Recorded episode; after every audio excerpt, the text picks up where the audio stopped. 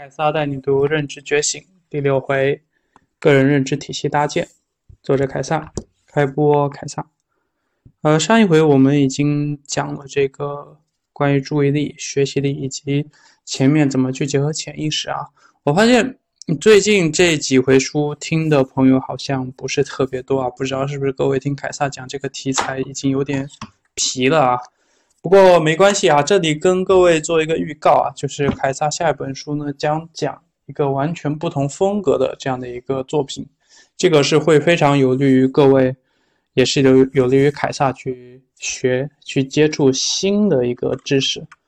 呃，正如凯撒开这个播客的时候跟各位说的，凯撒想用凯撒的这个视角啊，去向各位去展示同样的一本书，你可能接触过，有可能你没有接触过。那么，在凯撒的视角，它可能是一个什么样的一个呈现？那这一切呢？凯撒会在不断的这个收集题材。那后台也有一些朋友直接给凯撒留言说，也希望听到凯撒说这个，希望听凯撒说那种书。然后凯撒总结一下，好像各位的这个偏好都不太一样。没关系，这些凯撒都会通通的安排下来。好，我们进入这个正文啊，我们。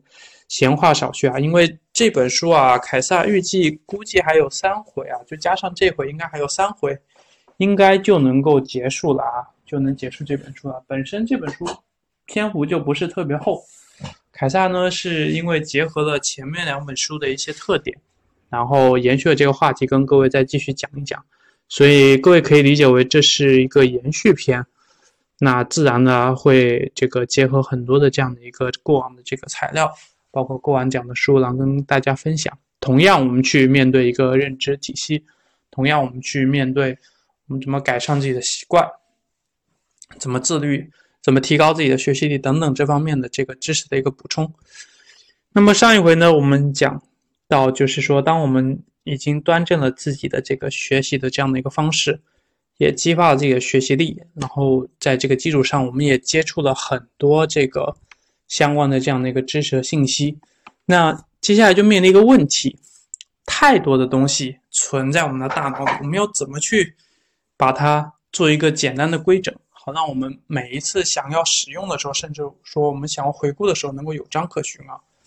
我不知道各位有没有用这个百度网盘或者阿里云云盘，甚至是你们手机自己自带备份的，比如说小米云、你们华为的华为云，甚至是。各位，如果是这个苹果用户啊，可能用这个 iCloud，你有没有感觉？就是如果说你不去分类、去整理的话，把所有东西一股脑的备份上去，很乱，没有没有没有一个规律，乃至于你哪一天想要去找、想要去看什么的时候，你会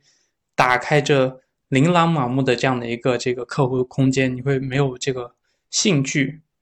或者说没有这个热情和动力去继续的去看最初你想要看的东西，那么同样，我们的认知体系如果没有一个很系统化的话，那我们是很难把知识和认知进行一个合理的区分。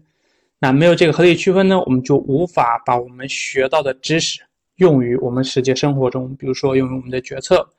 用于我们做这个任何的这样的一个价值判断。等等，各方面的这样的一个情况，这其实也是这个知识和认知的这样一个区别。那么有一种观点叫做，有用的知识才是知识。那按照这个定义的话，我们学过的九成东西，其实都可能不能称之为知识。为什么？因为它不在我们的认知范围内。那么认知到底是什么呢？就我们结合《认知觉醒》这本书，这个周鼎说的啊，凯撒做简单的总结啊。就是这些人都认为，认知它是一个更加主观、更加贴近我们每一个人不同个性的实际情况的这样的一个体系的一个东西。知识不一定能够给我们带来认知能力，而认知能力必然会包括那些能为我们所用的知识。那么，认知体系实际上是基于我们每一个人的这个个性化的情况而存在的，它是不容易被复制的。而相反，知识并没有那么多的个性化。因此，它很容易被传播，很容易被复制。举个例子啊，各位其实会看研究投资或者研究理财领域，很多人会推崇谁啊？推崇巴菲特，对吧？有些人可能推崇查理芒格，甚至是这个原则的作者乔达里奥，甚至还有人推崇李嘉诚等等等等。但你会发现一点，不管他们哪一位，巴菲特也好，查理芒格也好，这个李嘉诚也好，他们的这个认知体系是很难复制的，至少在很多人来说很难。为什么？因为他们的认知体系不仅仅是某一个领域的知识，还是他们的经历融合出来的这样的一个结果。我们没有经历过他们所处的时代，所以我们很难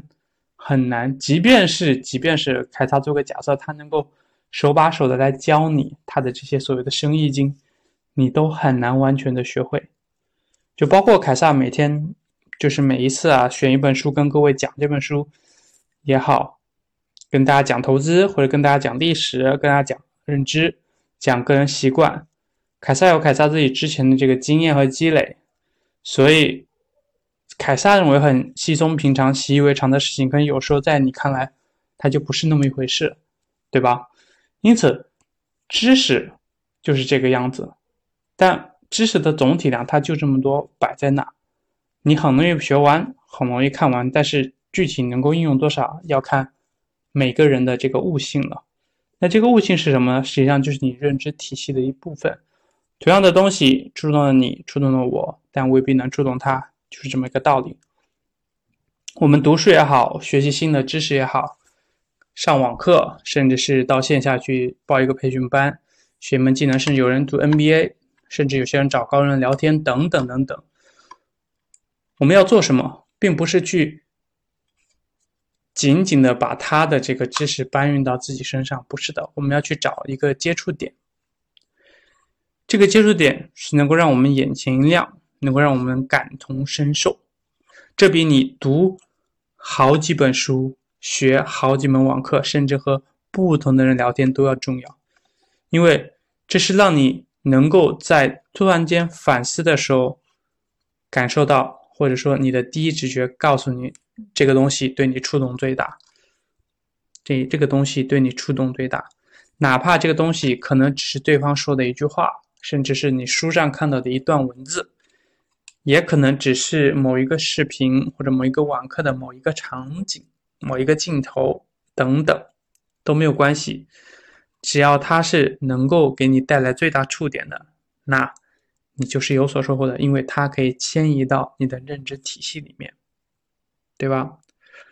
那这个时候，其实有人可以就跟改造说：“那这很简单呐，我只要拿一个这个思维导图出来，我做一个知识框架梳理不就可以了？那是不是我这样就算读好了一本书，或者说学好了一门课程，掌握好了一门技能，甚至是和某一个高人交流，我已经掌握掌握好很多东西呢？其实不是的。”因为你要看你是怎么去写，怎么去这个编纂你的这个知识框架，怎么去列你的这个思维导图，甚至是你做的这个跟别人沟通的记录。如果你仅仅是为了完成而完成，那么它最多最多只有利利于你记住了这个知识、这个信息、这个片段、这个人的话是什么，但它不一定能够让你。把这些东西迁移到实际你的运用当中，也就是说，当你读完一本书之后，如果你感到很兴奋，那么这本书就提高了你的认知了。如果你没有，那你要回顾一下你自己读的过程。那，当你回顾了你读的过程之后，发现还是没有，那就有可能是这本书的问题了，对吧？所以，总而言之，在周岭看来，认知实际上它是一种能力。同样，我们要遵循这个知识的半径去做拉伸，就回到了我们前面说的拉伸区。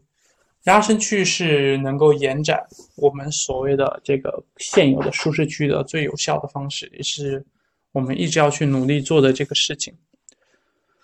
那么，我们要怎么样去拉伸我们这个边这个现有的认知这个区圈的半径呢？或者说，我们怎么样要把这个认知圈的半径能够转化成这个认知呢？而不仅仅是一个知识。那这里其实周围给各位举了个例子啊，就是我们要找到某某之间的这个相关性。比如说，各位可能喜欢股票投资，那么你可能要找到这个资产和标的之间的这个相关性，然后你要能够找到它走势之间的比较，然后你要用一个很直直观的图表或者任何形式去表现出来。当你去表现的这个过程之后，你再把那些你原来看到的那些很复杂的公式、很抽象的公式放进去，你会很容易理解了。其实很多的跟投资相关的知识也好，历史知识也好，甚至商业知识、品牌知识也好，我们都要善于去把那些复杂和抽象的公式进行简化。简化出来之后呢，你能够。感触到，那你感触的东西，那这对你的认知来说就是一个帮助。尽管它并不是一个最严谨的这个办法，就是如果你是做学问的、做科研的，那凯撒这一套是不适合你的，因为做科研的人必须要求严谨。那如果你不是做科研的话，实际上你能够做到这一点，基本也已经可以了，因为你的收益率就是这个样子。太严谨了，反而会让你。的拉伸区往回缩，甚至挑战你原有的这个认知的这个圈层，这样会让你学这个新的知识越来越难，越来越难，就更不要说你怎么去应用。所以各位在学个知识的时候，一定要分清楚，一定要很明白自己需要运用到什么地方，以及运用出来是什么样的一个效果。这也是为什么古话有有这样的一个成语，叫做因材施教。意思就是我要先让你了解你们自己的认知圈在什么位置，然后我帮助你去理解你自己的认知圈，然后在你认知圈的基础上去把你做延展，把新的知识填充起来，这就叫因材施教。这是为什么很多好的老师你会发现他教好的学生、教中等的学生。以及教相对差的学生，他的方法体系是不一样的，原因就在这里。我们总结一下，所谓的这个认知体系的本质，就是我们要用自己，也就是个性化的视角，将一些很零散的、看似独立的知识、概念、观点，把它整合到你现有的认知圈的方法和技巧当中，也就是哲学很喜欢说的世界观和方法论的统一。人们都说，一百个读者里，他的心中会有一百个哈姆雷特，因为各自认知水平是不同的。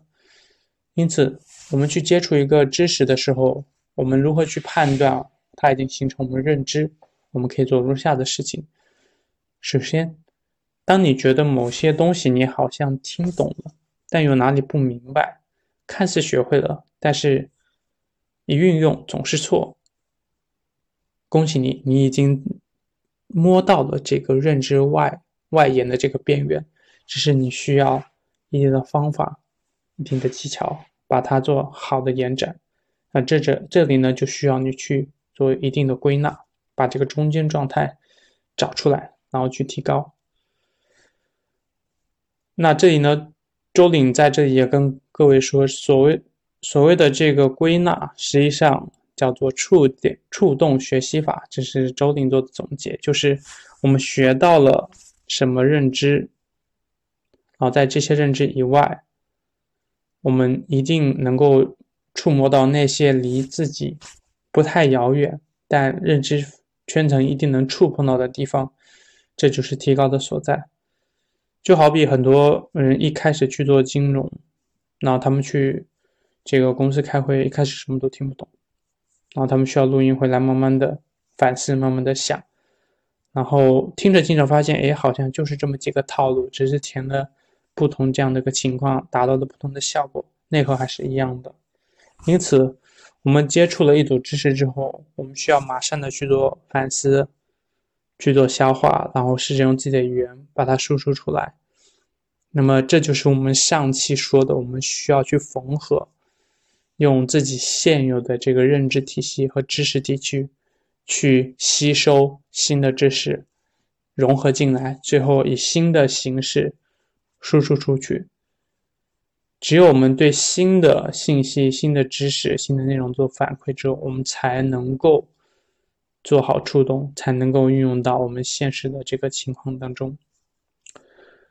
就如遇到我们任何的事情，不管你是在学习、是在工作，还是在任何的情况，我们一定要记住，我们去接触或者说去学习某个东西，并不是为了仅仅知道而已，而是要为了做出改变。你知道再多，如果你改变不了，那这些知道东西对你来说就是没有用的。哪怕是一点点改变，都比仅仅知道要有用的很多。这些其实就是认知体系的这样的一个搭建，它并不复杂，它也没有一套很严谨的方法，它只有两个原则：第一，这个知识是什么；第二，我是否能够用自己现有的知识去融进新的知识。然后以新的形式输出出来，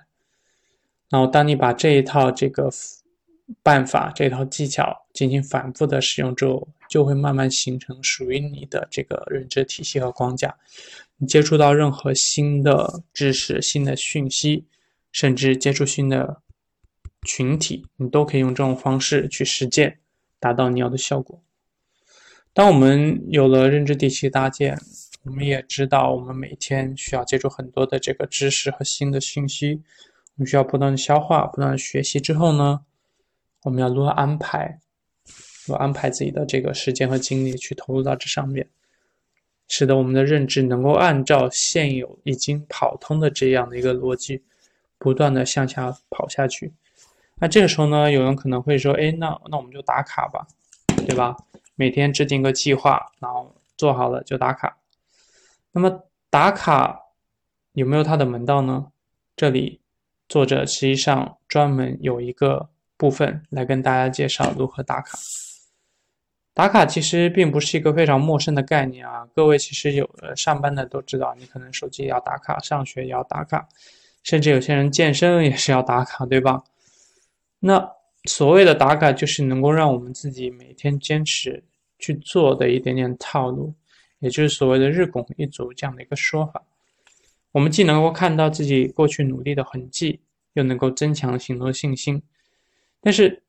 打卡有一个最大的问题，就是一旦某一天你要是中断了，那你可能会出现所有，甚至你前面做的事情都前功尽弃，完全放弃的这样的一个状态。因此，周鼎在书中说。根据他的观察，那些每天打卡都很起劲的人，很难长期坚持下去，因为一定会被新的打卡所吸引，从而放弃旧的打卡。打卡其实和我们运动很像，它的动机会不断的改变。一开始大家可能为了某一个锻炼某一个东西而而去打卡，那一旦有了排名之后呢，短期可能会激发大家很强的好奇心。有人可能为了让自己排名靠前，就一拼命努力去做这个事情。但是，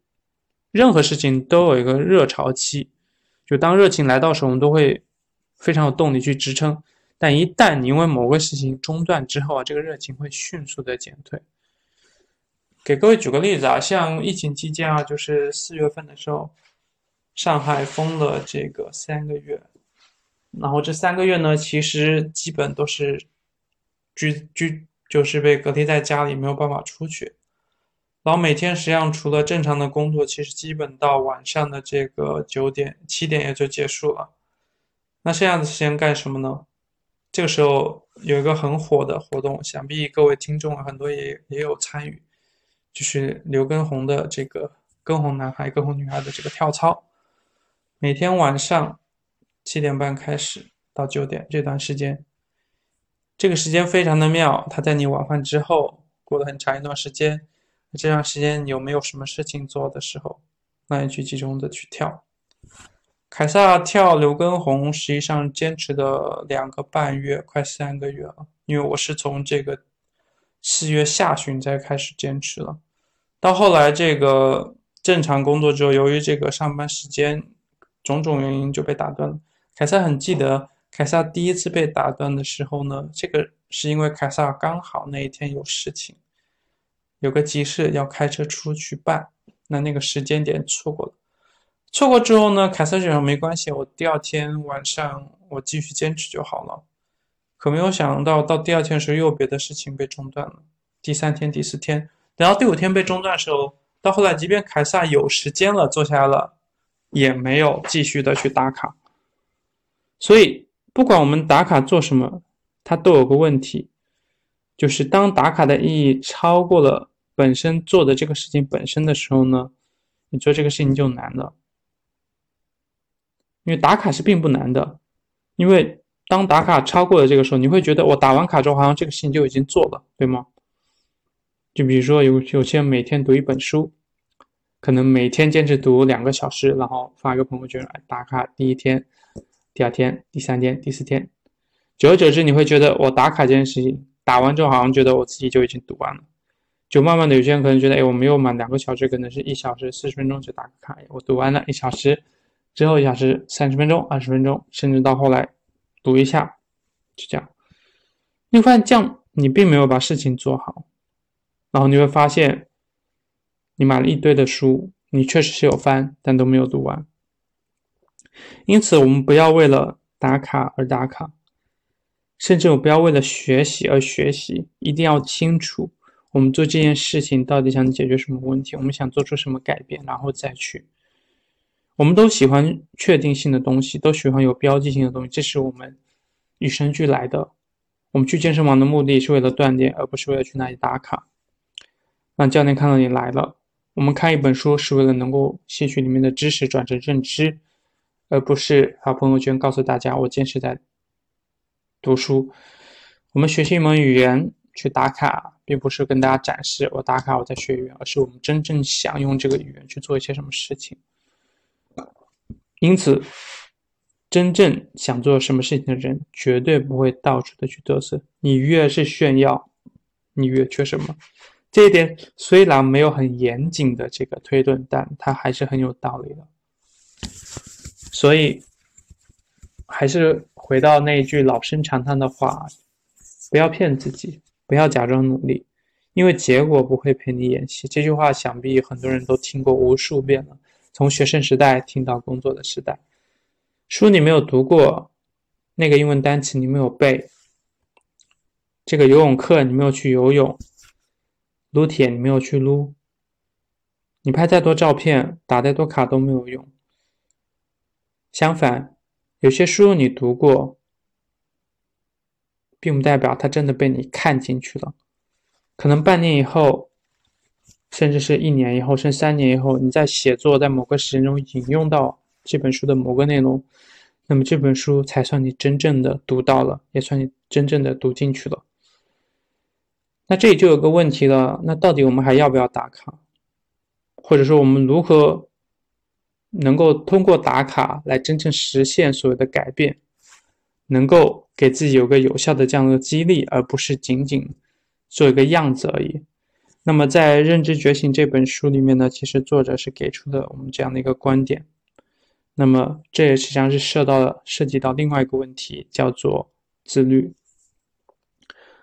那么接下来呢，我们可以用三个部分来跟各位讲一讲如何去保持我们这个学习力，以及如何劳逸结合，能够让我们通过打卡得到改变。第一部分呢，我会分享书中跟各位讲的我们要如何打卡。第二个呢，我们会分享如何保持我们的学习力。第三点，我会跟各位讲如何进行劳逸结合。我们首先来看第一点，如何改进我们的打卡。昨天我们说了，上一回我们就前面书中我们已经跟各位讲了这个打卡的这个意义以及打卡的误区。那这里实际上，作者在书中也说，作者其实并不反对打卡，甚至他觉得打卡是个很好的工具，它能够辅助我们去慢慢的在还没有养成某种习惯的前期去养成这个习惯。那我们要做的就是把中间的精华学习过来，稍作改变。各位想一下，你打卡可能只是发一条，哎，今天叉叉某一天训练了多少分钟，发出去，对不对？那你换一种形式。我们去记录下来，每一次学习之后，我们学到了什么，什么东西没有学到，而这部分内容你可以选择展示，也可以选择不展示。总结一句话就是，我们要记录过程，而不是要记录结果。我们要记录我们打卡的过程，而不是记录打卡的结果。这一点很关键，也是这一讲就这一集你可能前面完全都没有听到，你听到这一句，OK，这一集你也算学到东西了。当你学会了用这种记录过程的方式，类似于日成长日记的方式去记录的时候，你会切切实实的看到今天哪些地方进步了，哪些地方还有不足，把自己做对的事情记录下来，读到的书有感触的地方记下来，不足的地方也写下来。很短，你不需要学太多。可能也就写大概一条微博，可能大概也就几十个字就可以了。甚至有些人表达欲强的，他可以写五百个字，写两百个字、三百、五百都可以。但凯撒觉得不要写太多，写五十个字就好了。如果你写多了，你也可以自己会看一下自己是否能够写少一点，因为这些是帮助你去复盘的。你不是要写个故事给任何人看，也不是要写个周报去应付谁，是要给自己看的。所以，根据自己的习惯，写的越少，对你来说反而越好。那么第二点叫做如何去保持我们的学习力。保持学习力最重要的环节，凯撒在前面两讲反复强调，叫做反馈、行动再反馈。就是如果很多东西你发现自己学不会，你要想一想，除了自己没有理解之外，是不是还有个原因，就是自己没有及时的去反馈、去反思，到底什么地方没有学透，什么地方没有学进去？有些人可能觉得啊，我觉得很无聊啊，所以我放弃。那你无聊的点到底在哪里呢？这些只有你自己知道。当你熬过了这个时期之后呢，你慢慢的才会有所突破。努力一定是有用的，但是。我们要有一个心态，有个心理预期，就是努力并不会和效果呈线性的这个比例而增长。但你要始终相信，一直努力的你会成就现在的你。那你现在你再回头来看，如果没有当年那个努力的你，你也不会有现在的这样的一个位置。我们绝大多数人恐怕。都没有那么幸运，因为我们得不到及时反馈，所以我们的努力很容易放弃。我们需要反复的去审视自己的这个本能脑和情绪脑，知道他们的运行机制，然后进行不断的反馈，才能持续的产生动力。那么，怎样的这个反馈才更有效呢？这个实际上凯撒在前面两。上上讲已经有各位在讲到这个潜意识的时候，已经有跟各位讲过了。在这个注意力以及学习力、原认知这一章也有跟各位讲，这里再重复一遍。首先，最有效的方式一定是教，教是最好的学。能够把你学到东西用新的形式展现出来，并教给另外一个完全不懂的人。这一定是最好的反馈，因为你在教的过程中，你就很清楚的知道自己什么地方其实并没有你想的那么清楚，就是你以为你学懂了，但实际上没有。第二是用，用到实际的地方，一定是最好的这样的一个输出。那第三个就是写，就是你要逼着自己写一个记录的过程的记录，然后告诉自己我的输入哪里有问题。第四个就是，请用这本书、这个视频或者这个片段、这个人的话来说话。如果能把学来的这些东西交给除了你之外的任何人，并形成反馈，你会慢慢的喜欢上这件事情。因为喜欢上，你会不断的对外输出。因为为了去能够对外输出，你会不断的坚持的去输入、去学习。这是为什么很多写作者每天写文章或者定期文章的原因，除了想分享之外，很大一部分程度是自驱，他希望让更多的人看到，让更多人给他反馈，好让他能有更强的动力去坚持，去学习下去。另外，痛苦其实也是一种反馈，就是很多人都会担心，我讲给别人听，如果讲不好怎么办？被嘲笑怎么办？总害怕自信心被打击。嗯，这里凯撒就有发言权，因为凯撒也是第一次做播客啊，播客跟各位分享凯撒学的东西。但凯撒想，就是首先我要学会去分享，因为我跟各位分享东西全都是书上，甚至凯撒之前接触过的相关作品的这个东西，而不是自己胡说八道、捏手、张嘴就来的这样的一个。拿起来就说的这样的一些段子，啊，一定是凯撒经过自己的这个思考之后，给各位这样的一个输出啊。那实际上也是变相让各位监督凯撒，坚持去学习啊，去改变。那么第二点呢，就是分享其实要有策略的，就是你可以分享给那些善于鼓励你的人啊。就是当你看到有杠精在后台留言的时候，你可以选择性屏蔽啊。像凯撒其实录了这期节目。特别是这个随机漫步的傻瓜那个系列，其实有很多杠精的。那各位没有看见，是因为凯撒把那些东西都过滤掉了啊。然后在学习过程中，我们一定要远离这些杠精，这样我们才能够更好的去专心的去学习，专心的去学习。因为在你还没有很稳固这个领域的知识和观点的时候，你很容易被别人干扰。每个人都是这样，所以我们能够避免的，可以尽量的去避免。那除了主动学习之外呢？凯撒之前也有跟各位说过了，还有一个叫被动学习。被动学习。那被动学习是什么样个被动呢？各位想想一下，你们中学时代或者是高中学生的时代啊，有没有个经常的一个现象，就是你打开书本一看，这些东西全都会，但把书本一合上去考试，全都废，为什么？因为你没有反馈，那些当你合上书本看到那些不会的东西，正是你看上去懂了，但实际上没有理解的东西。如果你们没有把这份东西记录下来，并不断的去这个反思、去吸收的话，下一次合上书本你照样不会。所以这个还是非常有效果的这样一个方式。啊，另外一个呢，就是作者在最后跟各位说的，就是千万不要自己独自耕耘，不要只进不出，只进不应用，只进不反馈。这样的话，你学一辈子，你都永远不会成长。真正学习一定是努力反馈，努力再反馈再努力这样的一个过程。只有源源不断的反馈，才会才会让你不断的把知识填充到你的应用体认知体系。拓宽到你的这个拓展区域，你才能够从中得到这样的一个进步和改变。读万卷书，行万里路。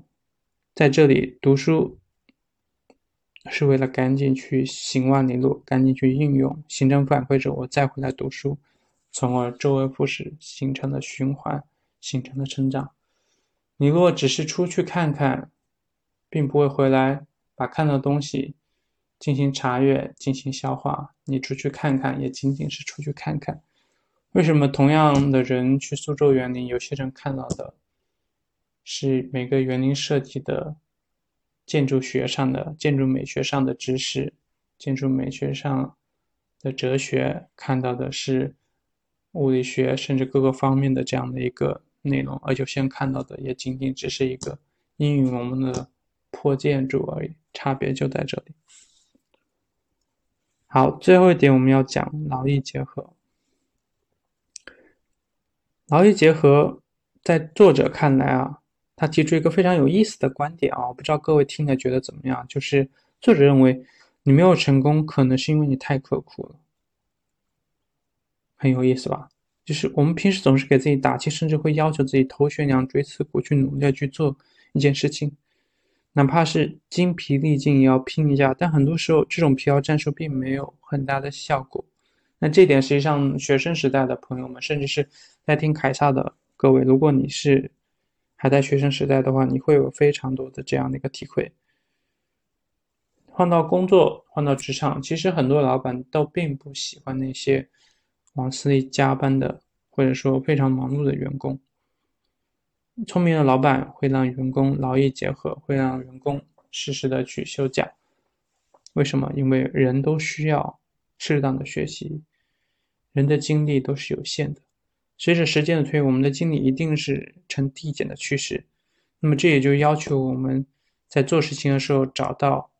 维持高效的这样的一个办法，能够极度的专注、极度的输出。如果我们让自己的精力耗尽，还有个最大问题就是，当我们一旦放松下来，我们就很难再投入进去了，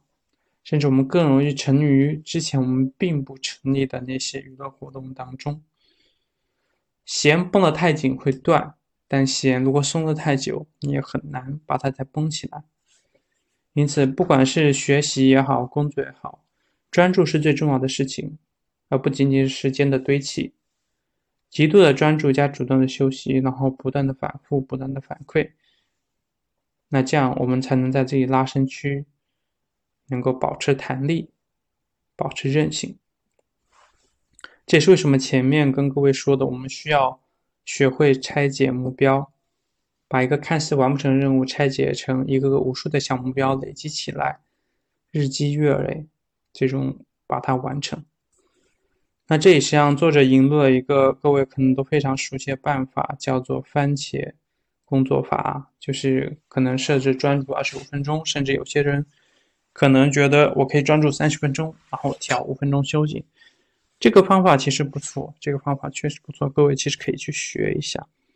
专注的时间因人而异，一开始如果你没有办法专注这么久，你可以是设置专注十五分钟，甚至十分钟都可以。关键是我们需要专注，需要有主动的休息，才能够保持我们的高效。那这些呢，就是我们如何的去改善打卡，如何的去保证效率，如何去充分的运用我们的这个情绪脑和理智脑，然后把我们掌握的这个专注力的方法和学习的方法发挥到极致。那当说完这些之后呢，下一讲实际上我们就要跟各位讲一讲。我们有了这些之后呢，我们要如何的去行动？我们要如何在关键的时间点做好关键的安排？如何提高我们这个的清晰力？也就是我们要善于找到缺乏行动的原因，善于去规划，然后最后怎么找到我们热爱的事情？那这些呢，我们会在下一讲来跟各位讲讲行动力的那些事。好。这就是我们这回跟各位分享的关于认知体系、关于打卡、关于自律这些内容。那么，各位如果有任何的这个意义和反馈，甚至你有更好的建议或有更好的看法，都欢迎在评论区跟凯撒留言，凯撒非常愿意和你分享。那么，我们下一回讲行动力，再见，谢谢大家。